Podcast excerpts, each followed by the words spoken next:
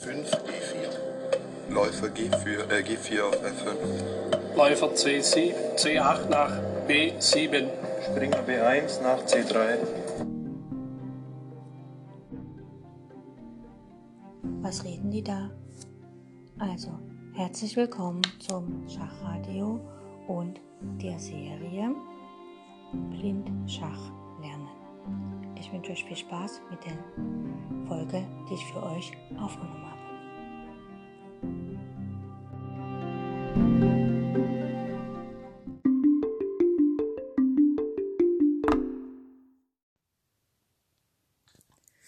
Für heute habe ich mir eine sehr komplizierte Übung ausgedacht.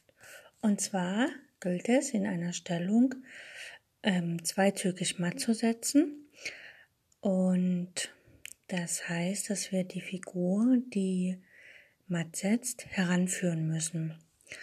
Als erstes nenne ich so ein bisschen die Grundstellung, also die Figuren, die auf jeden Fall immer fest stehen bleiben. Im Grunde bleiben alle fest stehen, aber ich möchte zu Beginn noch ein bisschen was erklären.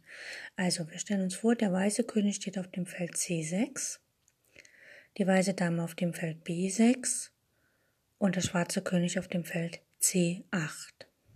Ja, also die Könige stehen auf zwei weißen Feldern sich gegenüber und die Dame steht quasi links vom weißen König. Jetzt könnte, wenn keine weiteren Figuren da wären, könnte die weiße Dame einfach auf B7 Schach setzen, der schwarze König muss nach D8 gehen und dann kommt damit die 7 matt.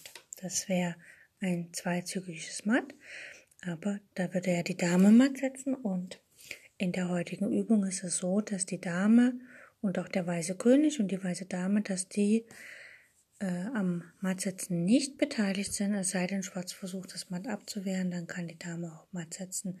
Das heißt also, die Figur, die das Matt verhindert. Also die schwarzen Figuren bleiben eigentlich stehen. Das heißt, Weiß macht zwei Züge und im zweiten Zug setzt der Matt und die schwarzen Figuren bleiben alle stehen. Und von Weiß bleibt auch die Dame und der König stehen. Also nochmal, der weiße König steht auf dem Feld C6, die weiße Dame auf dem Feld B6 und dann gibt es noch weitere weiße Figuren und zwar gibt es einen Turm auf dem Feld E2 und einen weißen Turm auf dem Feld E4, einen weißen Läufer auf dem Feld C2 und einen weißen Springer auf dem Feld E3. Es gibt einen schwarzen Läufer auf dem Feld E5, damit kann die Dame auf C7 nicht sofort mal setzen. Und es gibt zwei schwarze Bauern, einen auf G6 und H7. Gut, die Aufgabe ist es jetzt, zum Beispiel so den Läufer zu setzen, dass er innerhalb von zwei Zügen matt setzt, oder so den Springer zu setzen, dass er innerhalb von zwei Zügen matt setzt, oder einen der Türme zu setzen, so dass er innerhalb von zwei Zügen matt setzt. Okay, fangen wir an mit dem Läufer. Das ist vielleicht das Einfachste. Der Läufer, der steht auf C2, das ist ein weißes Feld. Der schwarze König steht auf dem Feld C8, das ist auch ein weißes Feld. Das heißt also, wenn der Läufer in der Lage ist, den König Schach zu setzen, dann wäre das Schachmatt, weil ja die Dame die Felder B8, D8, ähm, kontrolliert und der König in Opposition, der weiße König in Opposition vom schwarzen König, kontrolliert alle Felder auf der siebten Reihe. Das heißt also, der Läufer muss nur dahin kommen, Schach zu setzen. Er steht auf C2. Ähm, Schach setzen könnte er auf der Diagonale A6, B7, C8 oder auf der langen Diagonale H3, G4, F5, E6 und D7. So. Nach B7 kommt er nicht von C3 innerhalb von zwei Zügen, aber nach A6. Das heißt, er könnte hier nach D3 gehen und dann steht er auf der Diagonalen A6 F1 und dann von D3 nach A6 und matt setzen. Oder er geht über die andere Diagonale und da geht er einfach nach B3, dann steht er auf der Diagonalen A2 nach G8 Und auf dieser Diagonale liegt auch das Feld E6 und E6 liegt ja auch auf der Diagonale H3 E8, äh, C8 und dann könnte er sozusagen von B3 nach E6 und matt setzen. Der Springer. Der Springer kann nur über das Feld A7 matt setzen oder E7. Das Feld D6 ist tabu, weil das kontrolliert der schwarze Läufer auf E5. Und das heißt, der Springer müsste versuchen, von E3 nach E7 zu kommen. Und wenn er nach F5 geht, wird er vom Bauern auf G6 geschlagen. Also muss er die Route Springer E3, D5, E7 nehmen, um Schachmatt zu setzen. Jetzt die Türme. Der Turm von E4 kann nicht nach D4 oder F4, dort würde er geschlagen werden vom Läufer. Ähm, auf B4 und C4 lohnt nicht, da stehen der König und die Dame im Weg. Oder wenn er über die G- und H-Linie versucht, mal zu setzen auf der achten Reihe, funktioniert das auch nicht, weil die Bauern auf der G- und H-Linie stehen. Das heißt, er könnte versuchen, Turm A4 zu spielen, aber dann spielt Schwarze einfach Läufer B8 und Weiß kann nicht matt setzen.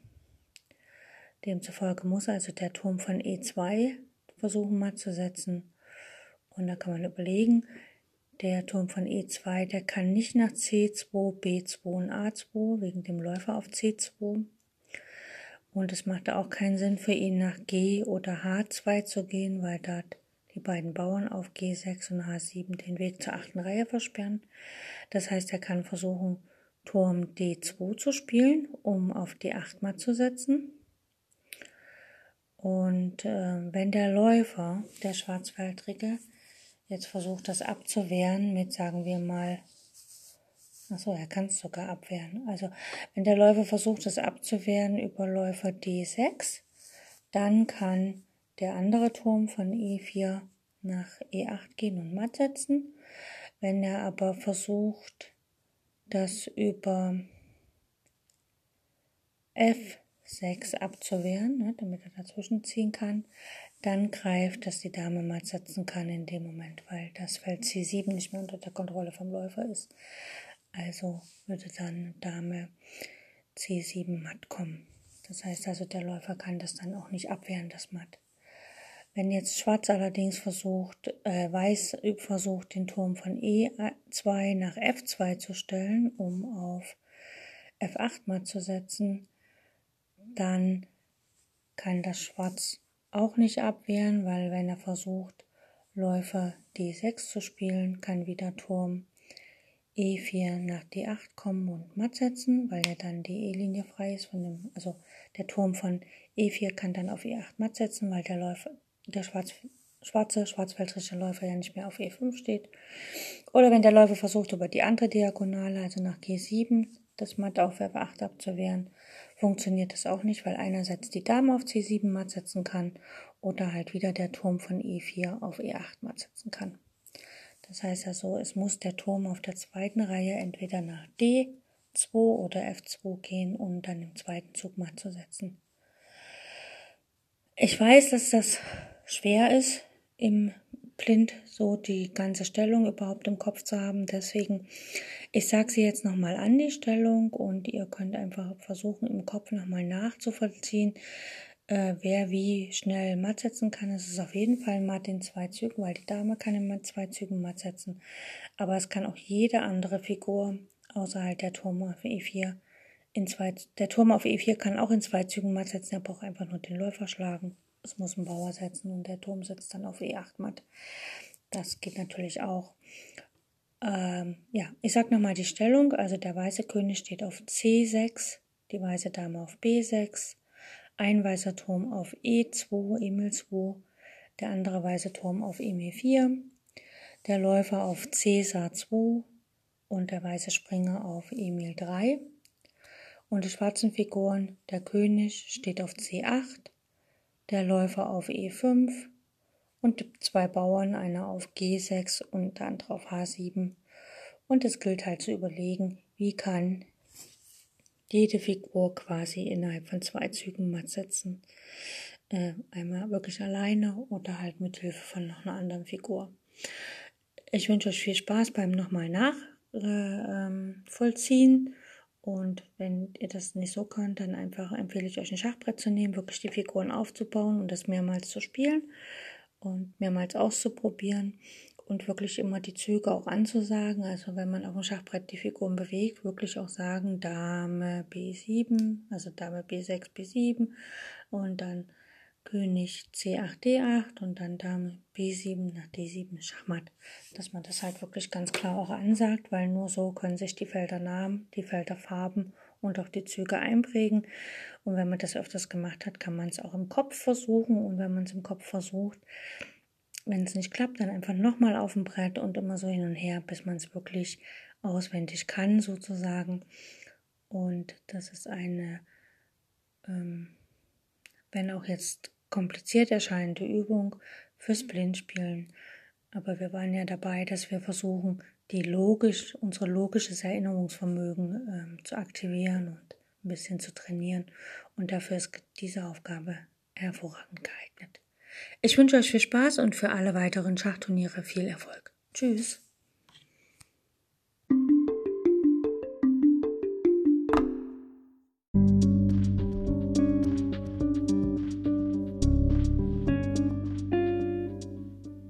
So, das war's für heute mit den Übungen zum Blindschach. Ich hoffe, es hat euch Spaß gemacht und ich wünsche euch eine fantastische Zeit bis zu unserer nächsten Übungsperiode. Mm, wenn ihr Freunde, Bekannte, Verwandte habt, die auch Schach spielen und vielleicht im Schach besser werden wollen, dann empfehle ich euch, dass ihr denen meinen Podcast äh, empfehlt, sodass sie praktisch auf Spotify und sonst wo auch immer oder auf Encore meinen Podcast sich anhören können und die Serie zum Thema Blindschachlernen sich anhören können. Das ist jetzt, jetzt schon die dritte Staffel. Das heißt also, es waren schon zwei vorher, die kann man sich auch anhören, ein bisschen üben. Und wir hören uns dann morgen wieder oder im nächsten Teil. Und falls es euch zu schwer wird, hört die Serie einfach nochmal diesen Teil und wenn ihr jetzt zum Beispiel heute Teil 1 hört, morgen Teil 5 oder sowas, dann immer mal wiederholen, weil Wiederholung schult unseren Geist und lässt uns auch die Dinge tatsächlich lernen, sodass wir immer, ähm, wie soll ich sagen, fitter mit dem Thema werden und uns immer mehr auskennen und es für uns nur natürlich wird, blind Schach zu spielen, ohne Schachfiguren, ohne Schachbrett. Und letztlich in unseren Zeiten heutzutage, wo wir vielleicht unsere Freunde und so nicht so treffen können, wie wir wollen, dann ist es vielleicht ganz witzig, wenn man mal über Skype oder Telefon oder irgendein Chat ganz normal Schach spielen kann, ohne ein Brett in der Hand zu haben oder ein Brett vor der Nase zu haben. Okay, ich wünsche euch eine gute Zeit und danke fürs Zuhören und bis bald. Tschüss.